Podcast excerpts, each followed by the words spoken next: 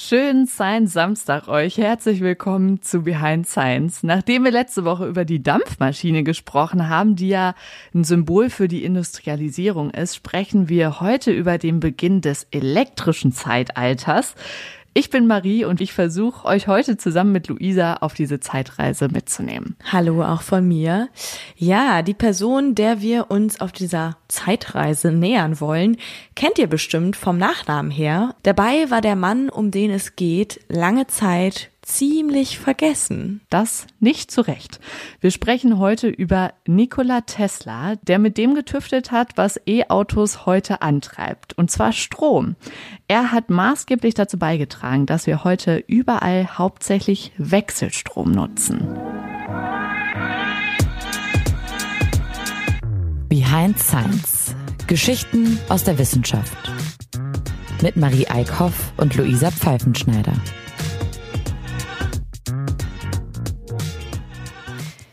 Diese Folge heute ist übrigens eine Themenidee, die von euch per Mail reinkam. Vielen, vielen Dank dafür.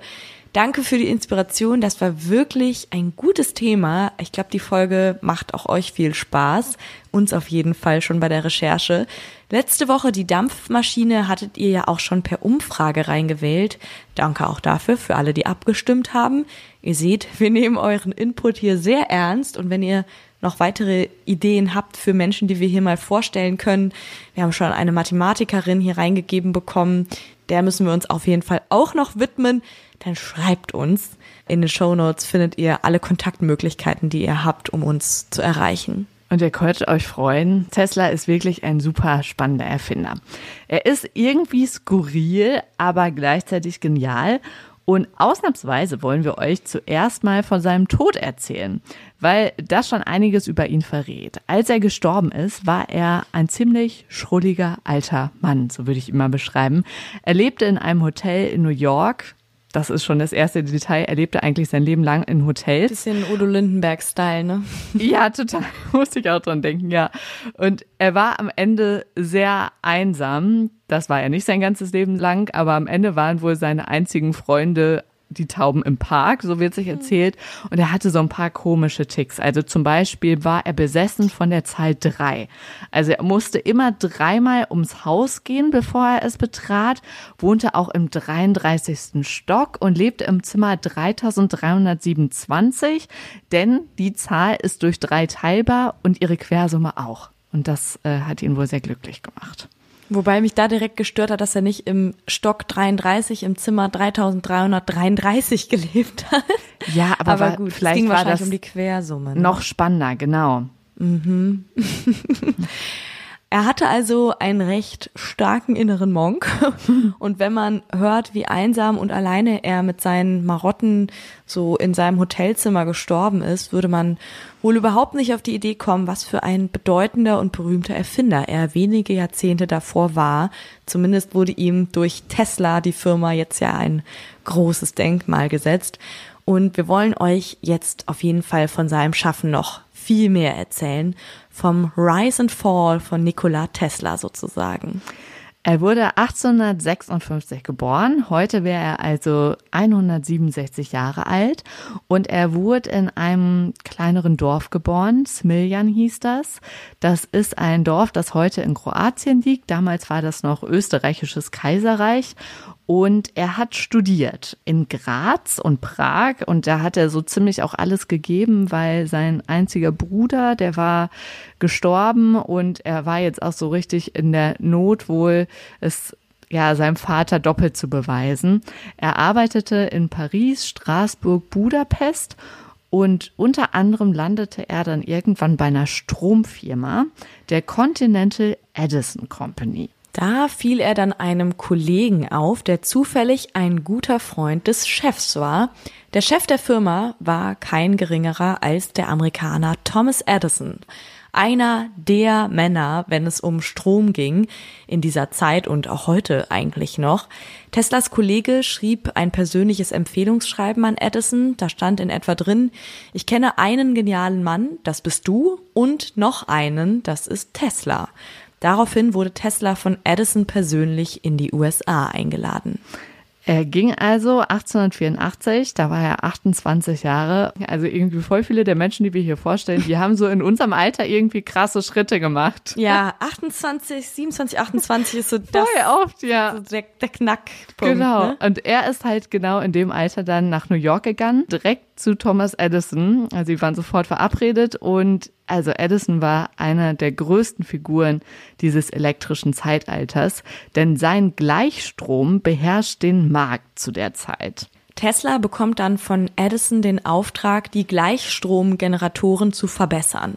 Dafür verspricht ihm Edison 50.000 Dollar. Das wären umgerechnet heute 1,5 Millionen Dollar, also richtig viel Geld. Tesla erfüllt den Auftrag dann innerhalb von einem Jahr, ist ziemlich fix dabei, aber Edison lacht ihn aus und tut so, als sei das mit dem Geld ein Witz gewesen. Tesla würde einfach den amerikanischen Humor nicht verstehen. Ja. Das finde ich so gemein und so dreist. Nikola hat ihm vertraut und ja, wurde dann schwer enttäuscht. Er bekommt also nichts, aber lässt sich das nicht länger gefallen und ähm, ziemlich sauer kündigt er dann sofort. Und das mit dem Gleichstrom, das war eigentlich eh nicht das, wovon Nikola überzeugt war. Was er viel spannender findet zu der Zeit ist Wechselstrom. Und weil diese zwei Begriffe jetzt noch öfter vorkommen werden, sollten wir die ganz kurz klären. Ganz einfach gesagt fließt der Strom bei Gleichstrom immer nur in eine Richtung, bei Wechselstrom ändert er die Richtung die ganze Zeit. Und Strom, das sind ja Teilchen, also Atome, die sich in die gleiche Richtung bewegen. Wenn man eins der Atome jetzt mal genauer angucken würde, dann sieht man, im Kern sind da neutrale Neutronen und positive geladene Protonen und da drumherum das schweren negativ geladene Elektronen. Und wenn man jetzt eins dieser Elektronen entfernt, dann bleibt da noch ein positiv geladenes Teilchen zurück, ein Kation.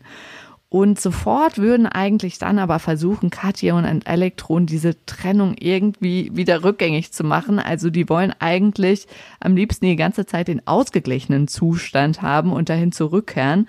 Und in der Batterie ist das aber nicht so einfach, denn da läuft parallel eine chemische Reaktion ab, die dafür sorgt, dass am Pluspol der Batterie, also Batterien habt ihr ja schon mal gesehen, da ist immer ein Plus und ein Minus drauf. Das sind zwei Pole. Ähm, an dem Pluspol, da werden immer Elektronen entfernt und es entsteht ein Mangel an Elektronen und am Minuspol, da entsteht ein Überschuss. Da passiert das Gegenteil. Deshalb hört diese Bewegung der Atome, also dieses Hinbewegen zu einem ausgeglichenen Zustand, das hört nicht auf zwischen diesen Polen. Sie werden einfach immer von einem zum anderen gedrängt. Je höher der Druck dann ist, den die Batterie erzeugt, desto höher ist die Stromspannung. Ganz ohne Spannung könnte Strom gar nicht fließen und die Stromstärke gibt an, wie viele Teilchen sich gerade durch einen Leiter bewegen.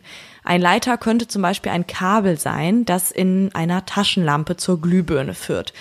Wenn der Strom dann durch den feinen Draht der Glühbirne muss, fängt der Draht an zu glühen. Dieser Draht ist so schmal, dass die Elektronen, die da durchfließen, aneinander reiben, wenn sie eben da durchkommen müssen. Und so fängt das Ganze dann an zu glühen. Der Strom, der in der Taschenlampe fließt, das ist Gleichstrom. Ihr könnt euch eigentlich merken, alles, was mit einer Batterie zu tun hat, ist immer Gleichstrom. Und Strom, der aus einer Steckdose kommt, das ist Wechselstrom. Heißt, was weiß ich, eure Schreibtischlampe oder so, was ihr gerade zu Hause da habt, das läuft über Wechselstrom. Dabei wechselt die Richtung des elektrischen Stroms die ganze Zeit, weil Plus- und Minuspol quasi permanent ihre Funktion wechseln ich musste irgendwie so dran denken, das geht ja dann immer nur in eine Richtung und dann ganz schnell wieder in eine andere. Das ist irgendwie wie bei Uno, wenn dieser Moment kommt, wo jemand so die Karte hat, Richtungswechsel. Und da wird die ganze Zeit so eine Karte hingeklatscht. Ja, genau. Zack, Richtungswechsel, Richtungswechsel, Richtungswechsel. Ja, sehr abstraktes Bild, aber äh, ich weiß, wo du hin willst. Ja, genau. Und also, wenn ihr das Bild jetzt im Kopf habt, das passiert quasi sehr vereinfacht beim Wechselstrom, aber sehr viel gleichmäßiger, denn ganz periodisch. Beim Strom, der aus europäischen Steckdosen kommt, passiert das meistens im Takt von 50 Perioden pro Sekunde. Und der Vorteil von diesem Wechselstrom ist, es geht bei der Übertragung weniger Energie verloren. Und es ist einfacher, die Spannung zu ändern. Das heißt, Wechselstrom kann aus einer fetten Hochspannungsleitung kommen und dann aber direkt in das Stromnetz für unsere Haushalte fließen, ohne dass was passiert. Mhm. Und diese Vorteile von Wechselstrom hat Tesla damals schon erkannt. Aber Mitte des 19. Jahrhunderts gibt's noch überhaupt keine Standards für ein Stromnetz. Also es ist alles noch so ein bisschen durcheinander. Stromstärke, Stromspannung, das ist alles nicht reguliert und es ist auch irgendwie gar nicht geklärt, was verwendet werden soll. Gleich- oder Wechselstrom. Es war so ein richtiger, könnte man sagen, Stromkrieg zu dieser Zeit. Und das sagen nicht nur wir. Also ja, das ist tatsächlich so. Ein feststehender Begriff. Ja. Das Ganze war ja neu auf dem Markt und da wollten natürlich irgendwie alle mitmachen, aber es gab überhaupt keine Einigkeit und mhm. es wurde alles wild durcheinander geschaltet. Die meisten Menschen machen da auch noch Licht mit Gaslampen, also springen nicht so richtig auf den Zug auf. Erst durch die Erfindung der Kohlenfadenglühlampe und die ersten öffentlichen Kraftwerke in den USA ändert sich das langsam. Und woher kommt das beides? Von Thomas Edison. Da ist er wieder.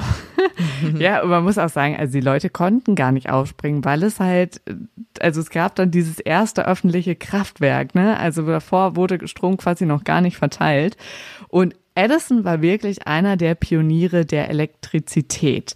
Aber er war eben Fan von Gleichstrom, denn damit konnte er viel besser Geld verdienen. Also ich will ihm das jetzt nicht vorwerfen, mhm. aber ähm, ich glaube, er hatte schon auch ein bisschen ausgenutzt. Gleichstrom hatte damals eine Reichweite von maximal eineinhalb Kilometern.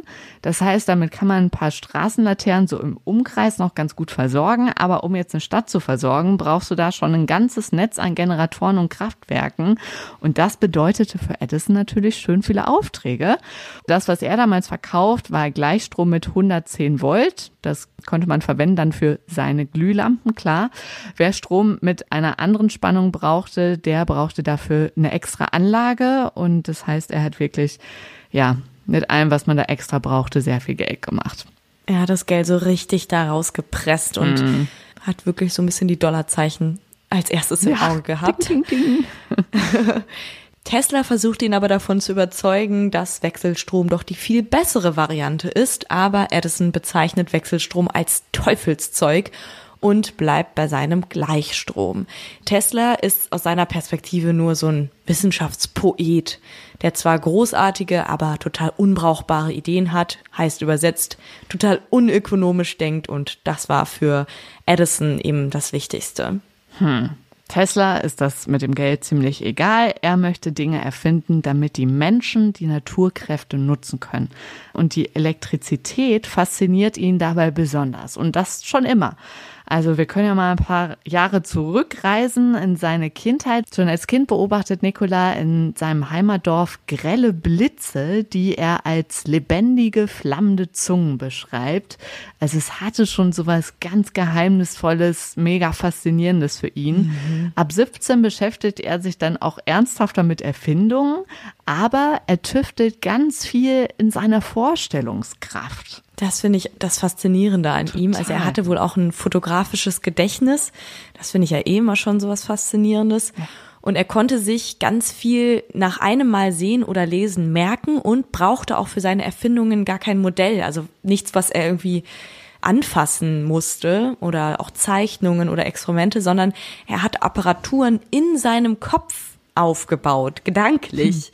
Er hat auch in seiner Autobiografie geschrieben, es ist völlig ohne Bedeutung für mich, ob ich eine Turbine in meinem Geist oder in der Werkstatt betreibe. Also ein wahnsinnig intelligenter und abstrakt denkender Mensch. Dazu hat er noch gesagt, ich kann sogar bemerken, wenn sie aus dem Gleichgewicht gerät. Also er konnte sogar in seinem Kopf Fehler in diese Maschinen einbauen und sehen, also gedanklich sehen, wieso die jetzt aus dem Gleichgewicht geraten sind und dann gedanklich Verbesserungen erdenken. Ja, erdenken, wirklich das richtige Wort. Er hat das richtig gedanklich komplett durchgespielt. Mit 19 bekommt er dann ein Stipendium an der Technischen Hochschule in Graz und lernt da wie besessen. Also es wird sich erzählt, dass er wirklich nur so drei Stunden pro Tag geschlafen hat. Er hat dann auch direkt im ersten Jahr neun Prüfungen mit Bestnote bestanden. Und alles, was er einfach anfängt, muss er zu Ende bringen. Ähm, es klingt ja schon auch wirklich nicht mehr ganz gesund. Also er sagt auch selber, er war da fast manisch. Ganz im Gegenteil zu James Watt, über den haben wir ja letzte Woche gehört. Der hat ja sein Studium, seine Lehre einfach mal abgebrochen. Ja, stimmt. er wollte das alles zu Ende bringen, hat das voll durchgezogen. Ähm, und er hatte auch irgendwie noch so ein paar andere Zwänge. Das mit der Zahl drei haben wir euch ja schon erzählt. Er hasste außerdem Perlen und Ohrringe. Also er konnte sich zum Beispiel nicht mit einer Frau unterhalten, die Perlenschmuck trägt. Das ging gar nicht für ihn. Und er ekelte sich auch vor den Haaren von anderen. Also hatte so ein paar ganz absurde Spleens irgendwie. Ja, auch Pfirsiche ging wohl gar nicht.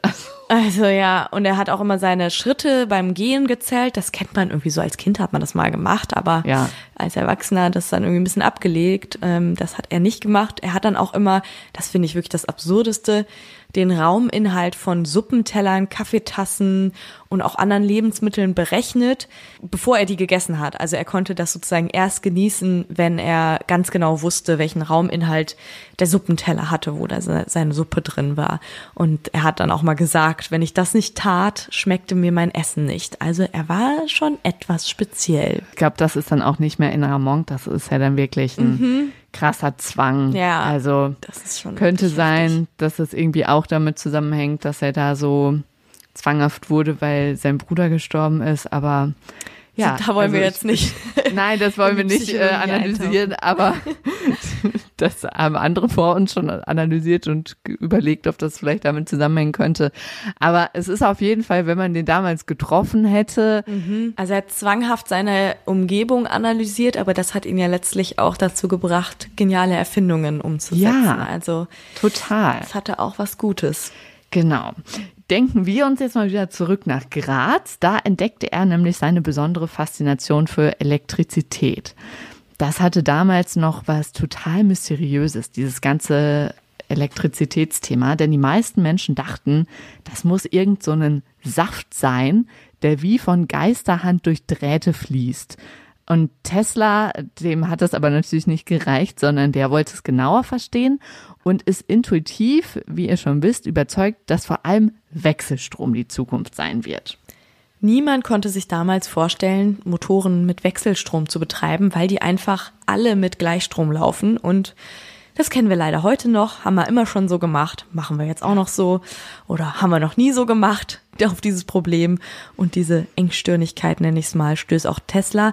Er kann sich das ziemlich gut vorstellen. Er kann sich, also er, er versetzt sich gedanklich schon ganz genau da rein, wie so ein Wechselstrommotor läuft. Allerdings dauert es dann noch sieben Jahre, bis er wirklich den Durchbruch schafft. Also in seinem Kopf funktioniert das damals schon. Es braucht aber noch ein bisschen, bis das auch in den Köpfen der etwas langsamer denkenden Menschen angekommen ist. Ja. Ähm, genau, und aber auch, bis er es wirklich so umsetzen konnte. Also es ist damals 1882. Mhm. Er ist da bei einer Telefongesellschaft in Budapest angestellt als Ingenieur. Also wir bewegen uns jetzt äh, gedanklich noch komplett in der Zeit, bevor er überhaupt bei Edison in Amerika ist. Und da macht er so einen abendlichen Spaziergang und plötzlich schießt ihm die Lösung dann wie ein Blitz. Also ich finde es ja auch witzig, wie er die ganze Zeit halt auch so Bilder benutzt, die auch irgendwie so elektrisch klingen. Also schießt ihm wie ein Blitz durch den Kopf. Er schnappt sich einen Stock und zeichnet dann das Diagramm eines Motors in den Staub. Und zwar ein Motor, der komplett neu ist, der jetzt mit Wechselstrom laufen soll. Und dafür malt er Spulen außen statt innen an dem Motor. Diese Spulen werden von Wechselstrom durchflossen und erzeugen ein rotierendes Magnetfeld und dadurch wirken auf den Rotor im Inneren Kräfte, die ihn antreiben. Tesla entwickelt also nicht jetzt selbst den Wechselstrom, den gibt's schon, aber er macht ihn nutzbar. Und wie im Rausch, also er ist dann komplett in seinem Modus, entwickelt er weiter Motoren, Dynamos und Transformatoren für Wechselstrom. Es war, so beschreibt er das, ein geistiger Zustand von Glück so vollständig, wie er es nie zuvor in seinem Leben gekannt hat. Zwei Jahre später macht er sich dann auf den Weg zu Edison nach New York. Er ist voller Hoffnung mit all seinen Überlegungen und Erfindungen im Gepäck. Aber ihr wisst ja schon, Thomas Edison, der ist für diese Erfindung gar nicht zu begeistern. Mhm, davon haben wir am Anfang schon gehört. Nachdem Tesla dann, wir haben es gehört, bei Edison gekündigt hat, gründet er seine eigene Firma. Er ist durch seine Arbeit in Fachkreisen ja auch bekannt geworden in der Zwischenzeit und bekommt von einer Gruppe von Investoren ein Angebot. Er gründet die Firma Tesla Electric Light and Manufacturing Company, aber seine Investoren wollen gar nicht Wechselstromsysteme auf den Markt bringen, sondern neue Straßen- und Fabriklampen. Also irgendwie haben die da so ein bisschen aneinander vorbeigeredet. Mhm. Tesla erfüllt ihnen den Wunsch und wird direkt danach, aber dann, das ist irgendwie so traurig und zieht sich ein bisschen durch sein Leben aus der Firma gedrängt und bekommt noch nicht mal seine Entlohnung. Er hängt danach erstmal echt ein Jahr lang richtig durch. Muss sich auch als Bauarbeiter durchschlagen, also eigentlich eine Arbeit, die ihm gar nicht liegt bis dann zur Wendung 1887. Der Vorarbeiter seiner Baustelle erfährt von Teslas angeblichem Wundermotor und vermittelt ihm einen Kontakt zu Alfred Brown. Der war damals Direktor der Western Union Telegraph Company und für Telegraphen wäre es tatsächlich super, wenn Strom über weite Strecken und ohne Verlust übertragen werden könnte. Und er mietet dann ein Labor für Tesla und da kann er dann endlich da weitermachen, wo er aufgehört hat. Also zum Glück wurde da sein Potenzial erkannt. Ja, ich frage mich auch, vielleicht das Potenzial haben vielleicht schon auch immer welche gesehen, aber die haben das halt dann für ihre Zwecke ausgenutzt, ne? Ja, ja, ja. Oder sie haben es gesehen und wussten, scheiße, der oder so. wird hier meine Idee ablösen und dann kann nicht mehr ich das Geld verdienen, ja. sondern der. Also haben ihn bewusst auch klein gehalten. Die haben den immer so ein Jahr arbeiten lassen für das, was sie sich ausgedacht hatten und dann mhm. konnte er weiter. Und tschüss. Ja, aber jetzt hat Tesla ja ein eigenes Labor und jetzt beginnt der Stromkrieg so richtig. Denn Teslas Labor ist nicht weit weg von Edisons Firma und Tesla haut jetzt wirklich ein Patent nach dem anderen raus. Für alle Komponenten, die er für seinen neuen Wechselstrommotor braucht. Und so wird dann auch der industrielle George Westinghouse auf ihn aufmerksam. Der ist selbst Ingenieur und Erfinder und hat schon einige Strompatente gekauft. Und er kauft auch die von Tesla und macht aber mit ihm ab, dass er ihm eine Lizenzgebühr zahlt. Also wann immer jetzt er irgendwas ähm, verkauft kriegt von Teslas Erfindung, wird Tesla davon auch profitieren. So ist das Versprechen. Und Westinghouse, der zieht jetzt mit Teslas Erfindung in den Kampf gegen Edison und baut erfolgreich Wechselstromkraftwerke. Die haben viel weniger Energieverluste, können außerhalb der Stadt stehen, weil sie ja viel weiter Strom verteilen können und laufen auch mit dünneren Kupferkabeln. Also alles total super, um Geld zu sparen. Heißt, Westinghouse kann seinen Strom viel günstiger verkaufen und kriegt natürlich ratzfatz viel schneller Kunden. Also alles so, wie Tesla das vorhergesagt hatte. Ja, also setzt sich letztlich dann das Ganze gegen den Gleichstrom durch. Mhm. Da habe ich so richtig gedacht, als ich das gelesen habe, so yes. Ja. also ich meine, Edison kommt hier natürlich in unserer Erzählung nicht so gut weg. Aber come on, er hat ihm da auch um ziemlich viel Geld gebracht. Ja. Tja, und Edison lässt sich das Ganze aber natürlich nicht so einfach gefallen. Geht ja um Geld. Um zu verhindern. ja, er sieht wieder die Dollarzeichen, die ihm le leider da Flöten durch die gehen. Lappen gehen. Und er verbreitet dann, das ist richtig mies, Gerüchte. Und zwar darüber, wie gefährlich Wechselstrom sei. Dafür lässt er sogar öffentlich Tiere auf Metallplatten schnallen und jagt ihnen Wechselstrom durch den Körper richtig verstörend. Mhm. Und das verstört natürlich dann auch viele Menschen, die dem Ganzen dann Glauben schenken. Und 1889 wird in New York dann außerdem entschieden, dass Mörder, die zum Tode verurteilt werden, einen Stromschlag bekommen sollen. Das gibt es ja leider in einigen Staaten heute noch. Edison schlägt dafür dann, ist ja klar, auch Wechselstrom vor und ein Jahr später wird der erste Mensch mit Wechselstrom auf dem elektrischen Stuhl getötet. Also er setzt alles daran, diesen Wechselstrom dem ein schlechtes Image zu geben. Ja, und obwohl er dafür alles tut, baut Westinghouse in zwei Jahren aber 30 Wechselstromkraftwerke und versorgt 130 Städte mit Teslas Wechselstrom. Und es kommt dann noch ein richtiges Highlight.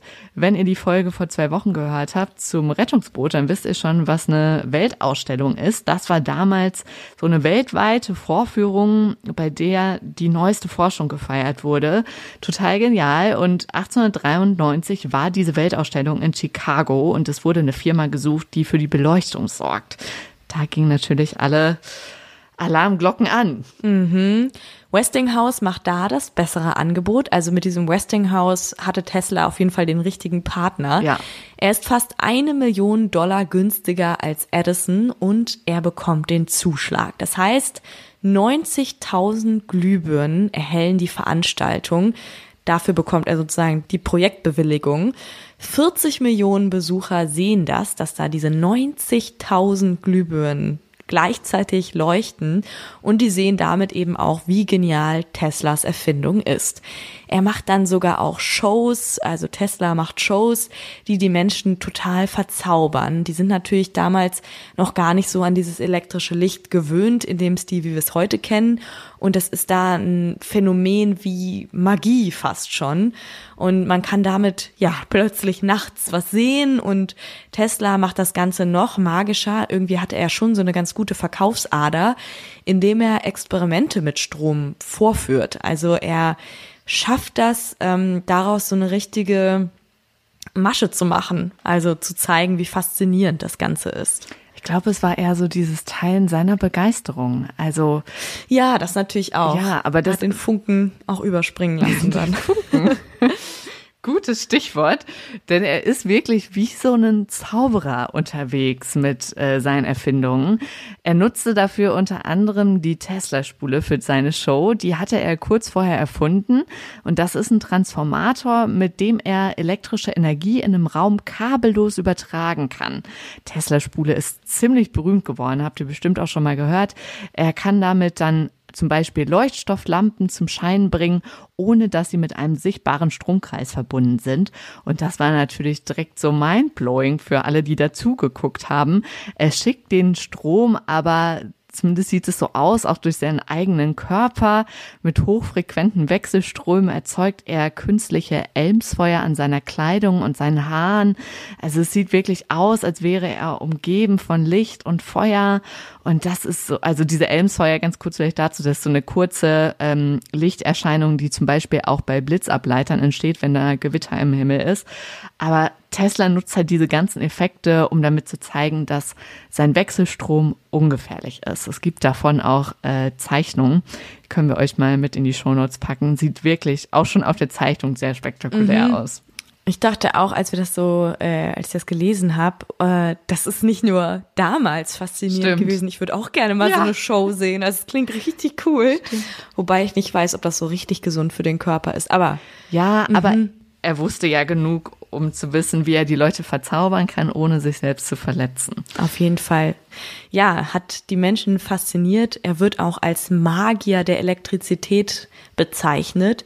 Und der Wechselstrom geht weg von seinem schlechten Image, was er ja durch eine bestimmte Person in dieser Geschichte. Deren Namen wir nicht nennen wollen. dessen Namen wir nicht nennen wollen. Ähm, und bekommt einen richtigen Hype.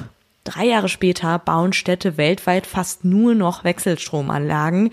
Da dachte ich mir auch so, yes, wow. Tesla hat's geschafft. Und Tesla könnte einer der reichsten Männer der Welt werden. Doch plötzlich mischen sich Geldgeber ein und drängen Westinghouse, den bis dahin treuen Partner von Tesla, den Vertrag mit Tesla zu ändern. Also irgendwie wurde der leider in seinem Leben ein paar Mal verarscht. Ja. Und Tesla war da leider auch so ein bisschen naiv. Ähm, er hatte eben das Gefühl, dass er Westinghouse ja auch freundschaftlich verbunden ist und stimmt dieser Vertragsänderung dann tatsächlich auch zu, bekommt so eine einmalige Pauschale und das ist wirklich ein Witz von 216.000 Dollar. Das ist aber dann auch das Einzige und er verliert auf einen Schlag alles, was ihm sonst noch zugestanden hätte. Also ein ganz, ganz schwerer Schlag für ihn, aber ja, so ein bisschen hat er sich ja auch selber da das eingebrockt. Ja, war selber zu verzaubert vielleicht. Mhm. Ja, äh, also er ist halt, ja genau, seine ganzen Patente los, die hatte äh, Westinghouse ihm ja abgekauft und Tesla hat nichts mehr. Zum Glück ist ihm Geld ja nicht so wichtig. Also er hat schon sich in eine neue Vision vertieft. Er hat sich nämlich überlegt, er möchte ein Weltsystem schaffen und jetzt grenzt es so ein bisschen an Esoterik. Mhm. Also er will eine Welt schaffen, in der alle unbegrenzt mit Energie versorgt sind. Für ihn sind Stromnetze einfach nur ein Übergang zu einem komplett kabellosen System, das Informationen und Energie über die ganze Erde senden kann.